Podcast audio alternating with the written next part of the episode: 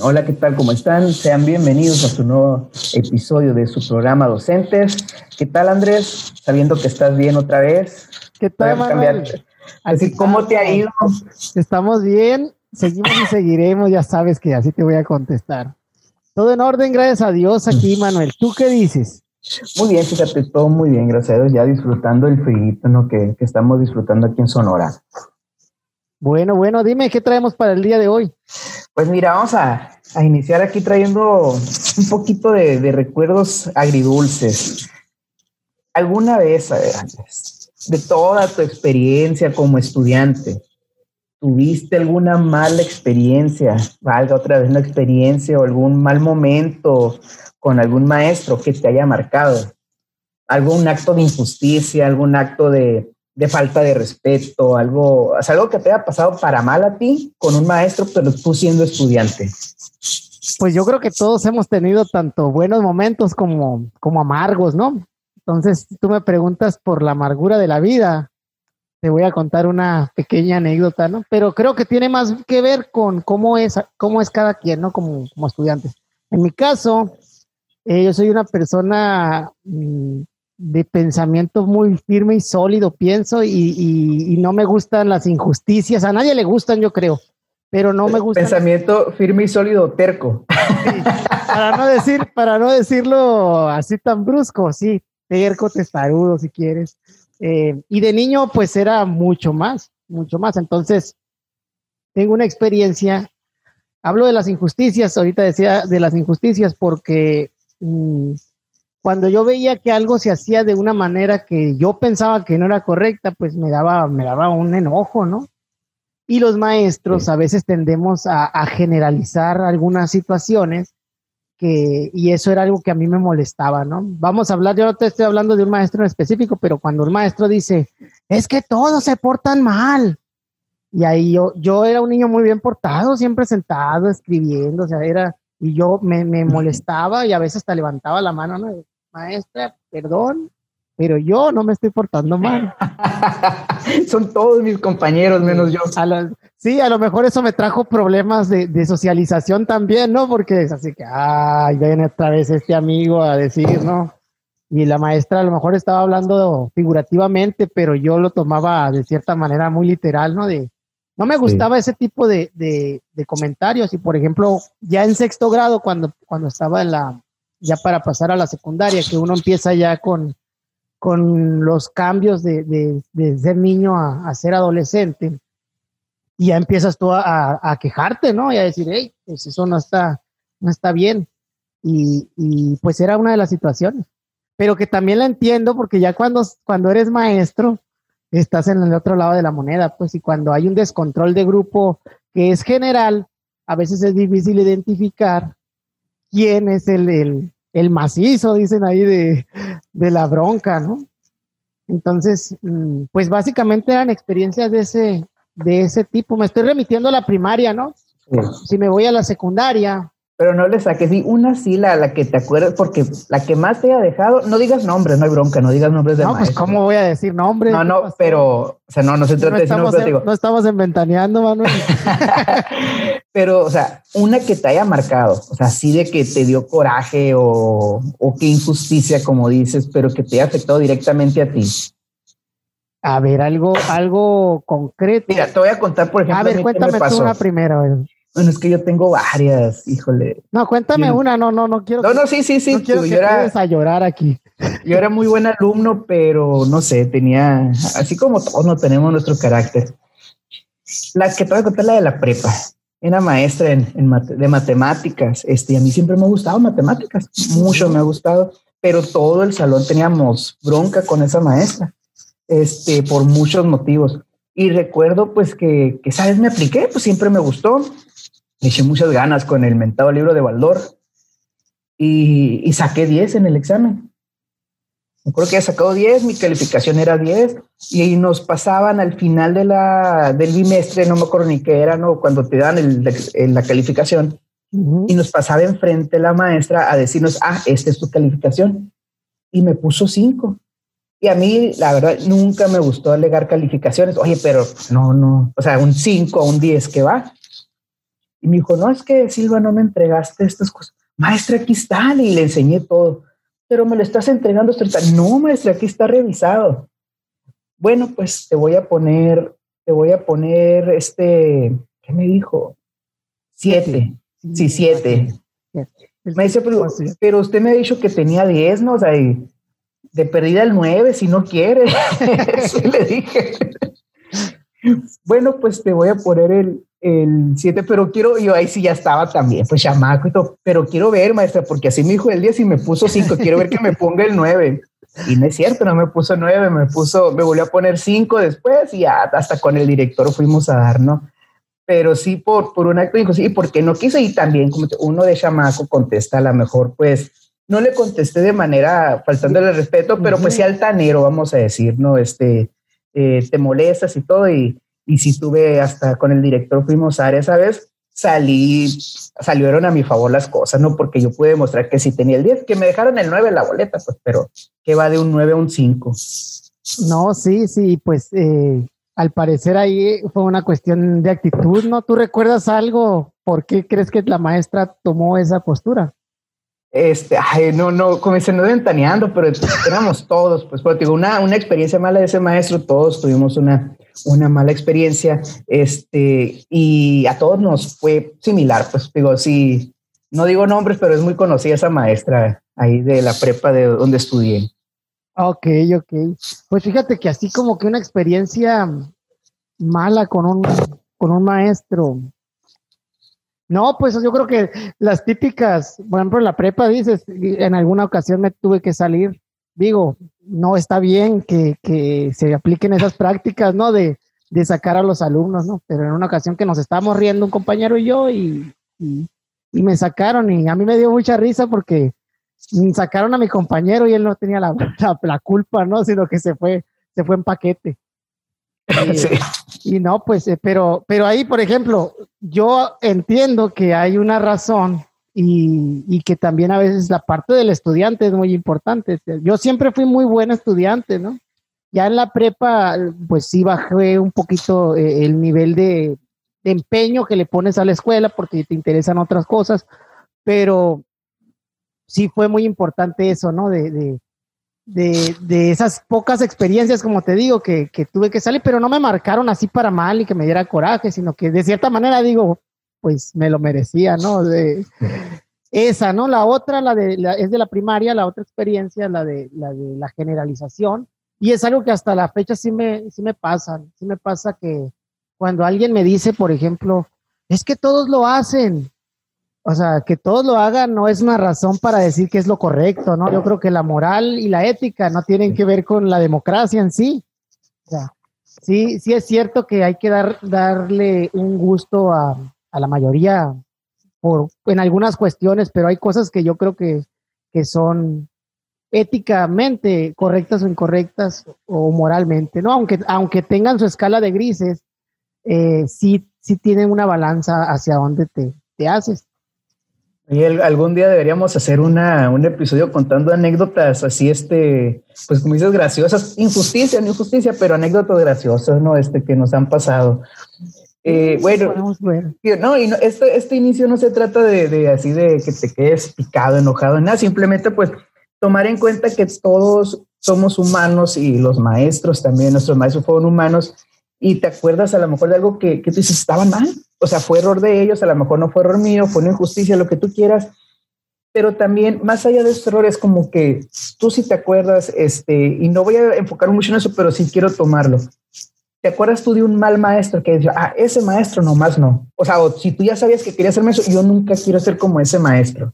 Sí, mira, esa yo creo que es una reflexión que hacemos siempre en la normal, ¿no? Cuando estamos estudiando para maestros, eh, en más de una ocasión se llegó a tocar este tema, que hay personas que, que cuando ya decidimos irnos al magisterio y nos ponemos a pensar en todos los maestros que tuvimos, podemos hacer una clasificación, ya sea por, por gusto, ya sea por aprendizaje o por lo que nos dejó más allá de, de, su, forma de ser, no sé. Eh, quiénes son los maestros a los que aspiramos ser, ¿no? Eh, sí, sí recuerdo, ahorita me estás preguntando por, por ejemplos. Pero el más, la más grande influencia que yo he tenido ha sido de un maestro y no es de, de mi educación. O sea, Oye, pero te me estás adelantando, pues yo te dije, a ver, si te acuerdas de un maestro así que, que no quisiera ser ah, como que él. no quiera pues. ser, perdón. Sí, que no, que no quisiera ser me como fui hacia él. el otro lado, perdón. Eh, O sea, no, no que caracteriza más que ser- tienes, sí, que tienes un maestro que dice, ah, no me gustaría hacer lo que él Sí, hace. O sí. sea, como, Sí, lo tuve. Tuve un maestro en, en la secundaria, por ejemplo, que tenía unas láminas. Unas láminas. Te voy a contar la experiencia, ¿no? En la secundaria tenía unas láminas y, y que eran unos rotafolios con su letra ahí, puras mayúsculas. Y desde que llegábamos, él la, la ponía en el pizarrón. Ya la tenía puesta en el pizarrón, porque pues éramos seis, siete grupos del- de, los mismos, de primero, de segundo, del mismo grado. Y la misma lámina lo usaba. Y la clase de él era llegar y copiar la lámina hasta, hasta que la termináramos. Lo curioso era que él tenía un método para que te interesaras en, en querer copiar la, la lámina. Y no de interés, no de interés de motivar, sino de interés de, de- de lo que contaba al momento de revisarte. Él te revisaba Mm. cada bimestre con una pluma de diferente color. ok. Entonces, cuando era la lámina, te ponía un revisado como una R con un número, que era el número que, o sea, si eras el primero, te ponía el 1, 2, 3. Y con la pluma del color que contaba, revisaba hasta el 20 nada más, y éramos 45. éramos 45. Entonces, Sí. tú te imaginarás, si todos, si querías que contara tu trabajo, eh, tenías que revisar, o sea, escribir rápido, rápido, lo más que pudieras, ¿no? Entonces, ah, si la letra estaba muy fea, tampoco no te revisaba, te daba para atrás, ¿no? Yo no soy de buena letra, soy zurdo y acelerado, así que, así que era, era muy, muy, muy difícil para mí llegar a, a veces a, a tener esos que contaban. Pero automáticamente, si tú lo ves desde el lado de la evaluación, automáticamente estás dejando al 50% reprobado con una práctica de este tipo y era una práctica que, que la tuvo todo el año. Cada bimestre, luego- una pluma diferente, ¿no? Y luego no quería doctores, pues. Sí, sí. Pero bueno, esa es, esa es, sí, y yo cuando, cuando hice esa reflexión de qué maestro no quiero ser, yo digo, no, yo no quiero ser un maestro que deje fuera a algunos estudiantes y a otros yo creo que todos deben de tener la, la oportunidad. Como esa frase que dicen muchos, ¿no? De, de inicio todos tienen 10, porque pues es- ahí está, tú lo tienes que mantener, tienes que ir más, Sí. más por ese lado me iba, ¿no? Y tú, Manuel, cuéntame, a ver, me gustan tus historias. No, pues que tengo, tengo varias ahí, ¿no? Pero como te vamos a, a dejar las historias así como tal para, para otro episodio. Pero sí, sí que dices ahorita de la evaluación, este, yo me acuerdo a aquellos maestros que decían que el 10 solamente es para el maestro. Siento que, que es una frase que a lo mejor muchos, le escuchas mucho en secundaria y prepa, ¿no? Más que nada. Entonces, esa parte ahorita que hice la evaluación, yo siento que también, pues, el, el, no es una forma de motivación, pues. Oye, por más que hagas y todo, pues nunca vas a poder tener este lo que mereces, porque solamente lo tiene el maestro. Entonces, sí, sí, como te digo, pero sí me gustó esa idea. Después vamos a hacer varias anécdotas ahí, que, que sí tengo varias, fíjate. Este, fui muy buen estudiante, pero, pero pues como todos teníamos nuestros detalles. Oye, ahora te la voy a cambiar, que esto es lo que, a lo que venimos ahora sí. Te voy a poner, si te, bueno, vamos a dejar tres maestros. Tres maestros que tú te acuerdes que te hayan, que hayan sido tus influencias, como dijiste, que te hayan marcado para bien. O sea, los tres maestros que tú dices, wow, estos son los tres maestros que, que a lo mejor o yo quisiera ser como ellos, o a lo mejor son los que, pues así te marcaron como tal. Sí, bueno, pues ahí te voy entonces con, con maestros. ¿Qué quieres? ¿De, de formación de educación básica o de, Todo lo que tú quieras, desde-? Desde jardín de niños, si quieres, hasta donde quieras, compañeros, incluso lo que tú quieras. Bueno, ahí te voy. Entonces, eh, tres maestros. Empiezo con el maestro para mí más importante en, en mi vida. Ha sido mi maestro de taekwondo, quien ha tenido gran influencia. ¿no? Yo comencé a practicar taekwondo a los 15 años y ahora pues eh, me dedico también a dar clases de taekwondo. Ha sido tanto de esa influencia que, que, de cierta manera con el ejemplo mm, te hace que tú te quieras convertir de cierta manera en algo similar. No puede ser la misma persona, pero sí la influencia te, te ayuda tanto que digas, bueno, yo también quiero hacer lo que hace mi maestro, ¿no?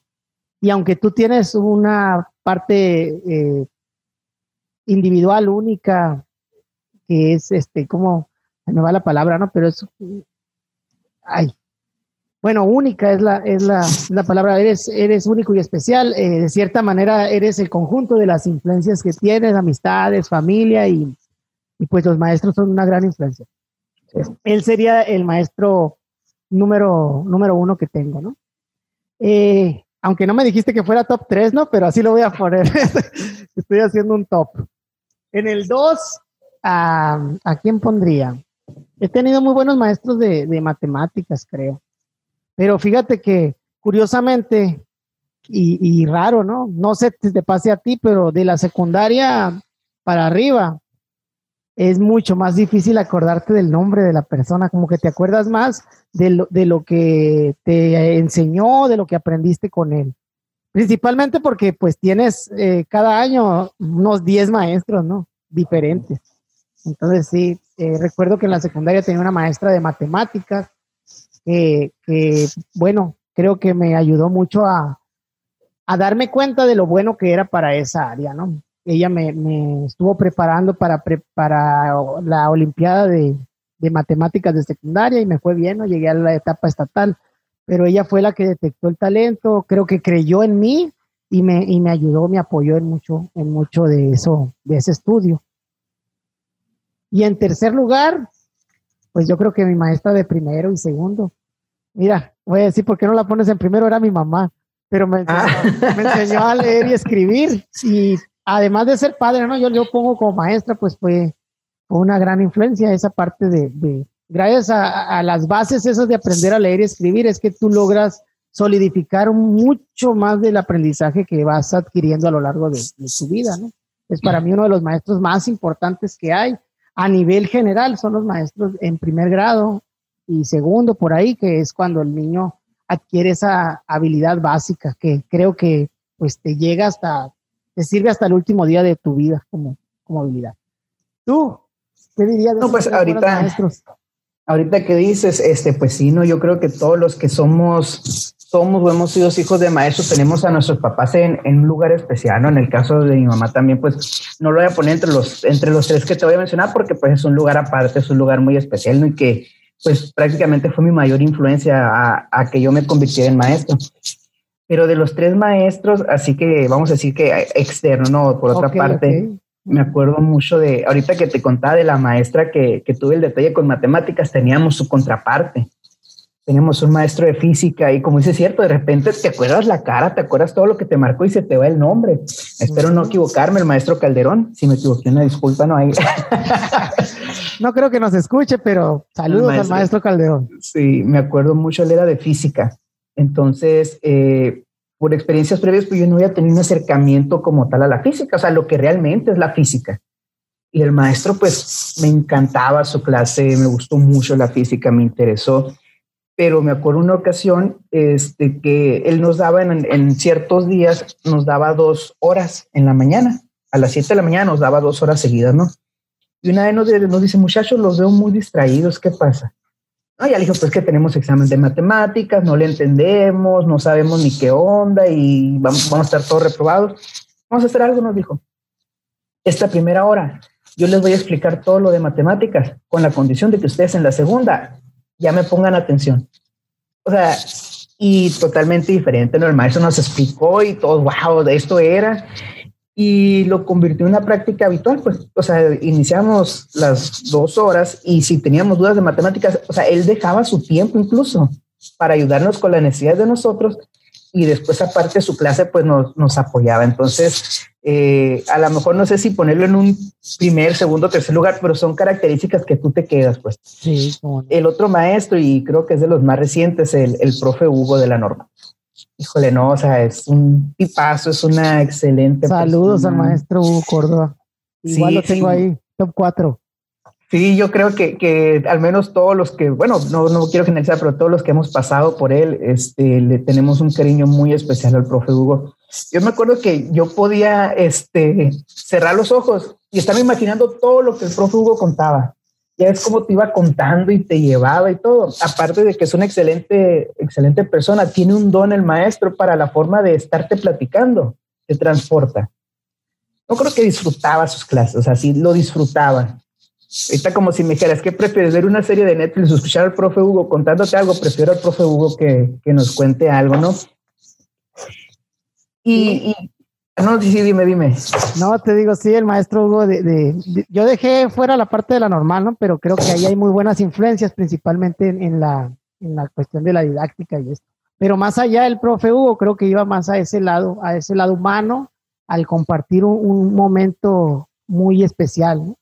Y yo todavía, así como tú lo dices también, me acuerdo de las anécdotas y me río solo, ¿no? De, me acuerdo de, alguna de las anécdotas que nos ha, que nos contó, no, no sé, no sé cuáles les contó a ustedes porque no somos del mismo grupo, ¿no? Pero, pero hay, hay varias y, muy especiales.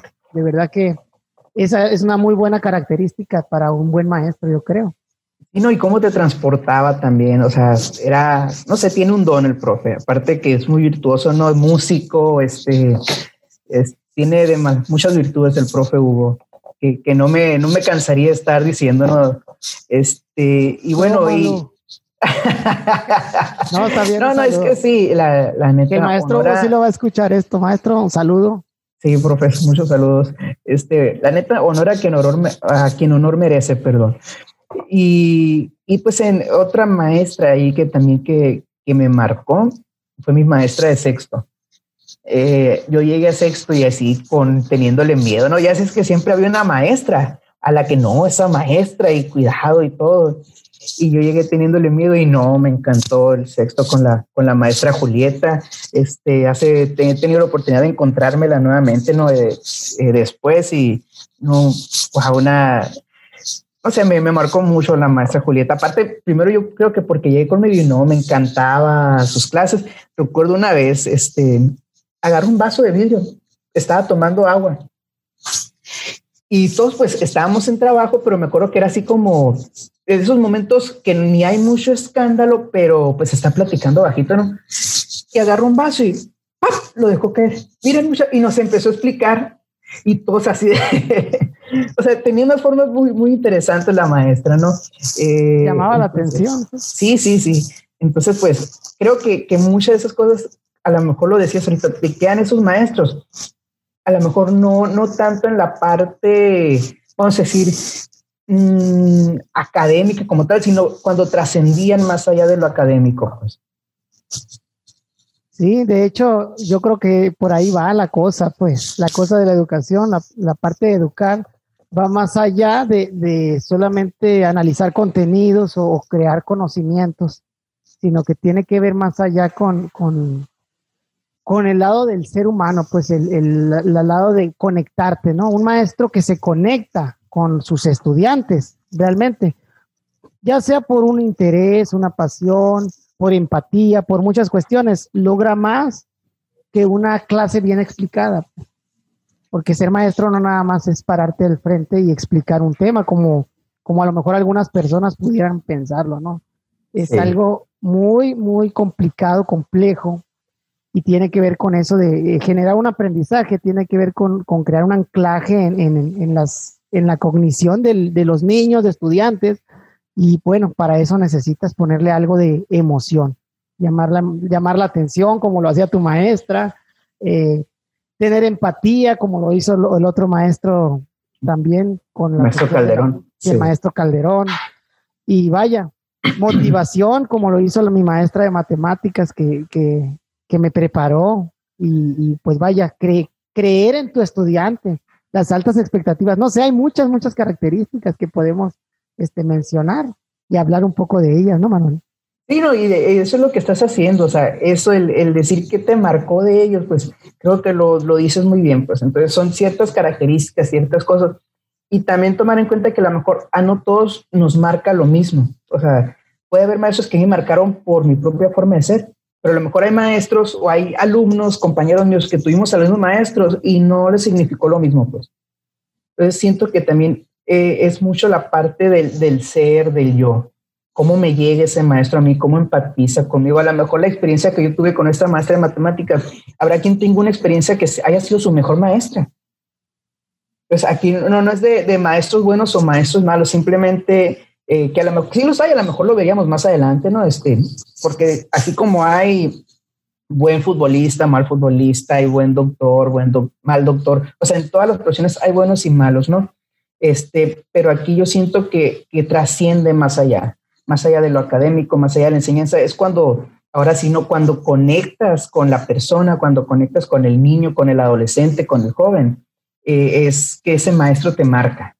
No, y yo creo que también tendría que ver mucho con las conexiones que tiene cada persona. Pues, por ejemplo, un maestro puede conectar contigo, eh, a lo mejor porque compartió su lonche, porque te prestó un poquito de dinero para, para, la tienda, y con otro alumno no conectar porque no, no vivió ni necesitó eso, solamente fue un, un, para él un maestro más. Entonces tiene mucho que ver con las acciones y las situaciones que te toca vivir directamente con, con, el maestro. Ahorita que hablaste del maestro Hugo, voy a aprovechar para mandar también otro saludo a un maestro muy especial, el maestro Roberto. Eh, no sé si está en el CREN todavía, allá en Abujoa, pero el maestro era buenísimo para la enseñanza de la historia. Eh, la historia no es algo que a mí se me dé y nunca me pude sacar un 10 con ese maestro, porque era, era muy, muy, vaya, muy estricto en su manera de, impartir, pero era muy reflexivo también en su, en su manera de, llevar la clase. Y a pesar de que no, no lograra yo un 10, por ejemplo, o no recuerdo si en pocas ocasiones, eh, siempre me marcaba cada una de sus clases por el conocimiento que tenía político, social, era, era una persona bastante culta. Entonces, el maestro creo que es de Jalisco y llegó aquí a, a Sonora y acá se quedó. Era fanático de las chivas. También eso conectaba mucho con, con los estudiantes, ¿no? Que nos gustaba el fútbol y hasta nos apostaba con nosotros a veces y es. Ya lo estoy ventilando al maestro a decir, apuesta con sus estudiantes. maestro normalista, apuesta con sus Ah, pero eran apuestas básicas, ¿no? sí, no. De las clases, de, de, así, de, de más, eran más, era muy cinco, cinco si pierden las chivas para todos. Cinco para no, tampoco, no era así. El maestro era, muy justo, era muy justo, por eso, por eso tal vez lo admiraba mucho, era muy justo. Él no, él, la evaluación que hacía era muy objetiva, pues no se notaba que había favoritismo, no, sino que era mucho hacia el contraste de lo que, estábamos aprendiendo, generando el contenido. No iba, no iba más allá, pues, porque a veces también eso la subjetividad en la evaluación es algo que molesta al estudiante, pues, que puede llegar a pensar, que le puso 10 porque le cae bien o le puso mal.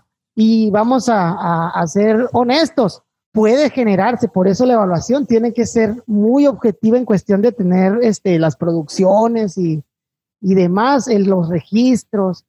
Eh, no sé, tiene que... Igual eso... Para evitar la parte subjetiva de la evaluación, que al final de cuentas es una opinión tuya y terminas teniendo cierto grado de subjetividad, ¿no? No, y eso que mencionas es muy interesante y lo pudiéramos abordar en otro tema porque hay estudios donde está comprobado que, que la evaluación es muy subjetiva. Desde el hecho de una foto tuya o el conocerte, tu físico, influye en la calificación que se te da. Entonces, es un tema muy, muy interesante que podemos abordar más adelante. Oye, Andrés, y a ver, ya, ya vimos ahora como estudiante, como maestro, ¿Recuerdas algún compañero, o sea, que tú dices, wow, qué, padre, yo quisiera ser como él, o a un compañero que tú admirabas? Uno nada más, vamos a irnos con uno en este caso. Sí, es que mira, yo creo que ya a nivel compañeros, eh, ya ves la docencia como, como, un, como una serie de, de, partes que hacen un completo, que hacen un todo, ¿no? Y todos los maestros, pues eh, pienso yo, ¿no?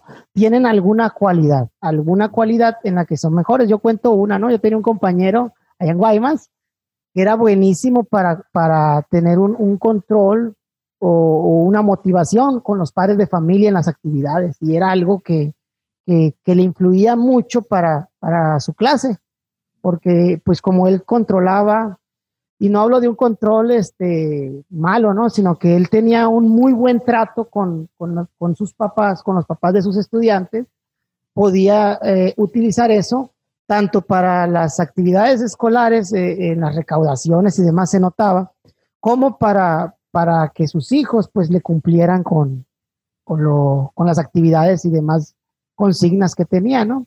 Y es una habilidad que no ¿Quién es, sabe? Para que le mandes un saludo. Un saludo a mi amigo Cristian. Ah, ya no está, ya no está en el magisterio, ¿no? Ya no quiso estar acá, pero pero, pero con las mismas ganas en todo lo que hace. Sí, donde hace, sí, él es, es una super persona, este, y yo le, le, le, aprecio y le admiro, ¿no? En muchas, en muchas cosas. Y en la escuela. patrocínanos. patrocina nuestro podcast.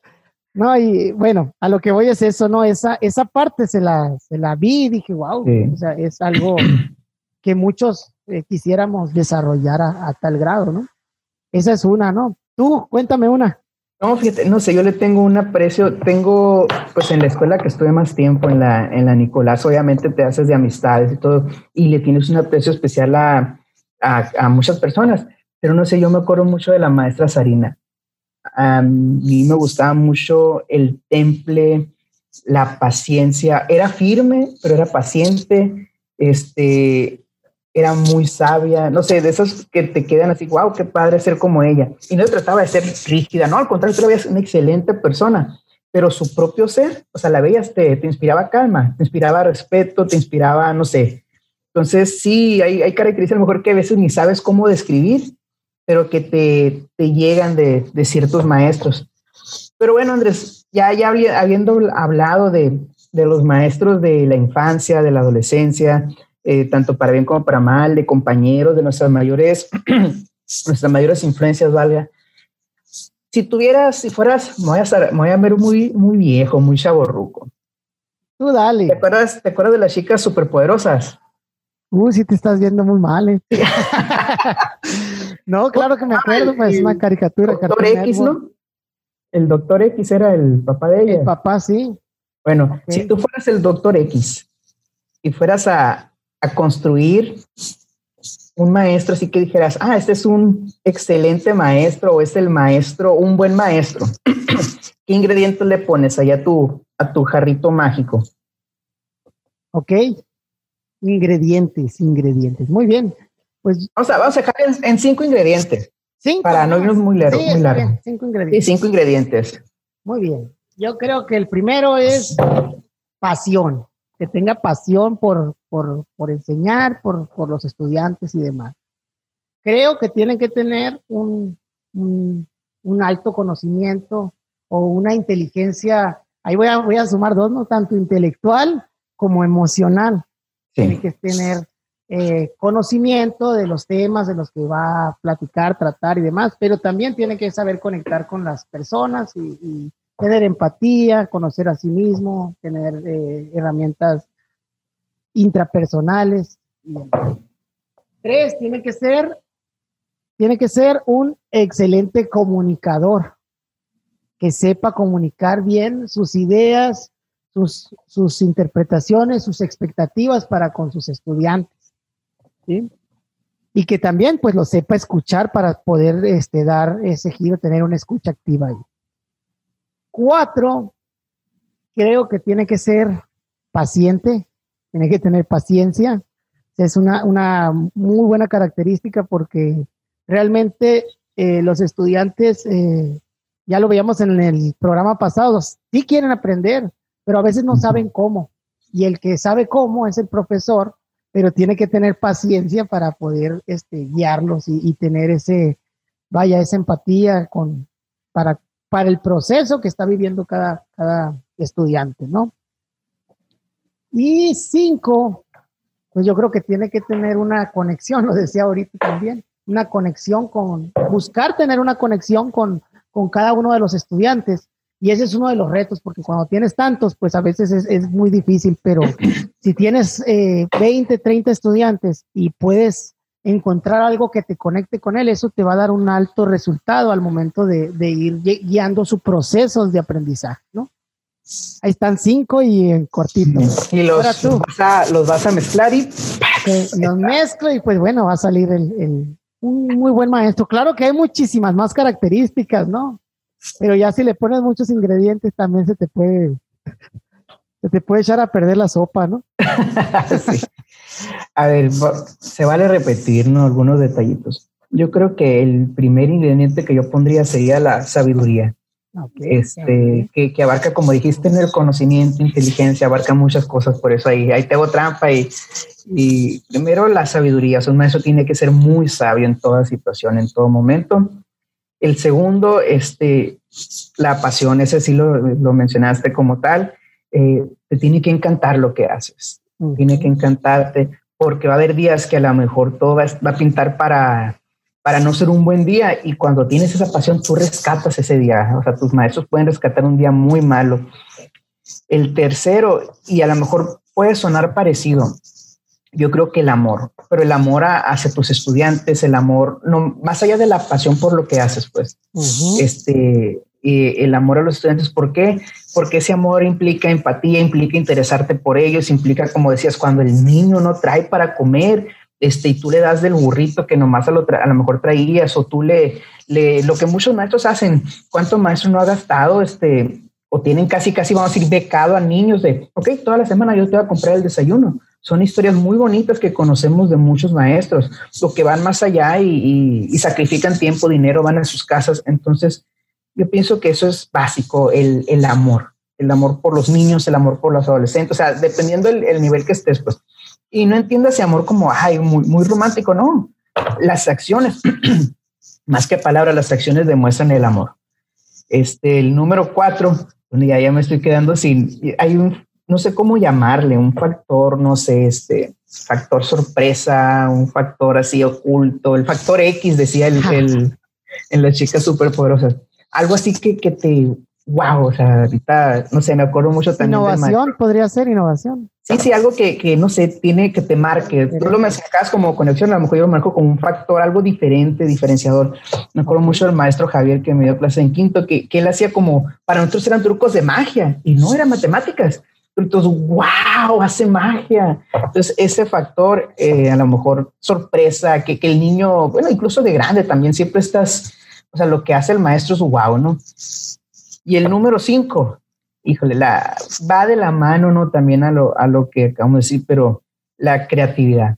O sea, el maestro tiene que ser muy creativo, no sé, este, como te va muy de la mano a lo mejor del factor sorpresa, ¿no? Puede ser muy, muy similar.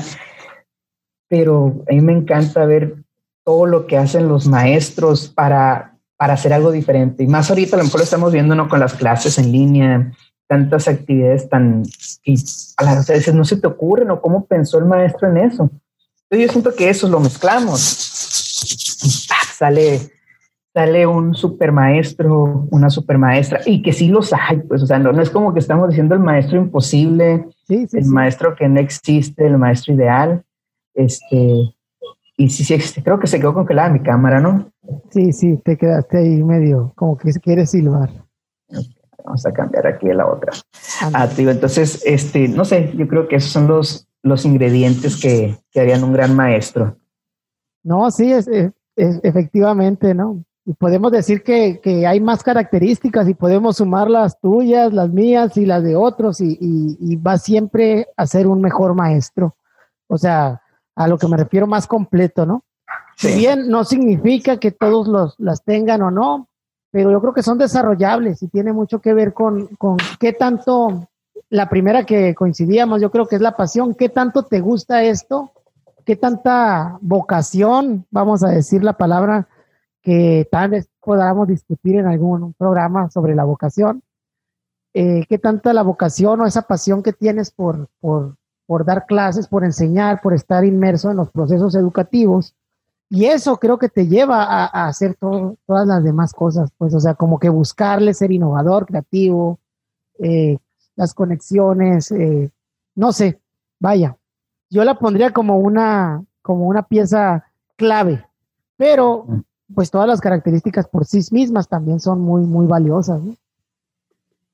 Bueno, no sé qué más quieras comentar, Manuel. No, no, creo que, que, fue un capítulo muy interesante. Me gustó mucho no recordar a aquellos maestros que, nos marcaron con mucho cariño. Este un saludo para todos y, y, en nuestro caso, a lo mejor tuyo y mío, si no mencionamos algún maestro, no significa que no tengamos en la mente, pero son tantos los buenos maestros que hemos tenido que, que sería imposible mencionarlos a todos. Pero ahí tenemos pendiente, Andrés, ese de anécdotas curiosas, extrañas, divertidas, hasta pues no tan divertidas en algunos casos, ¿no? Que, que hayas tenido. Pues fíjate que ojalá que lleguemos al Día del Maestro y, en mayo, si seguimos, sería un muy buen tema, Hablar de los de las buenas anécdotas, de los recuerdos de los maestros ese ese día, ¿no? Para y, las veces que nos regañaron también. También las veces que, que, nos tocó que nos dieran un, regaño, ¿no? Que el regañar es parte del, también del crecimiento, ¿no? Te ayuda, te, bueno, depende cómo lo veas, ¿no? A mí no, no, me, no me gustaba que me regañaran, digo, uy, sí cambiaba. Pero cuando te lo mereces, como que pues. Exactamente, cuando sabes que me lo merezco. regando, te lo mereces, pues órale, pues ni modo. Pues muy bien, Andrés, con esto cerramos. bueno, este, un gusto haber platicado contigo. Sé que estás bien y sé que vas a seguir bien hasta la siguiente semana. Cuídate. pues a todos nuestros eh, escuchas les mandamos un saludo. Les recordamos que pueden seguir la página de Facebook, eh, el canal de YouTube también. Y pues que nos escuchen por Spotify, que por ahí están saliendo nuestros audios. Reciban un grato saludo y nos vemos en la próxima.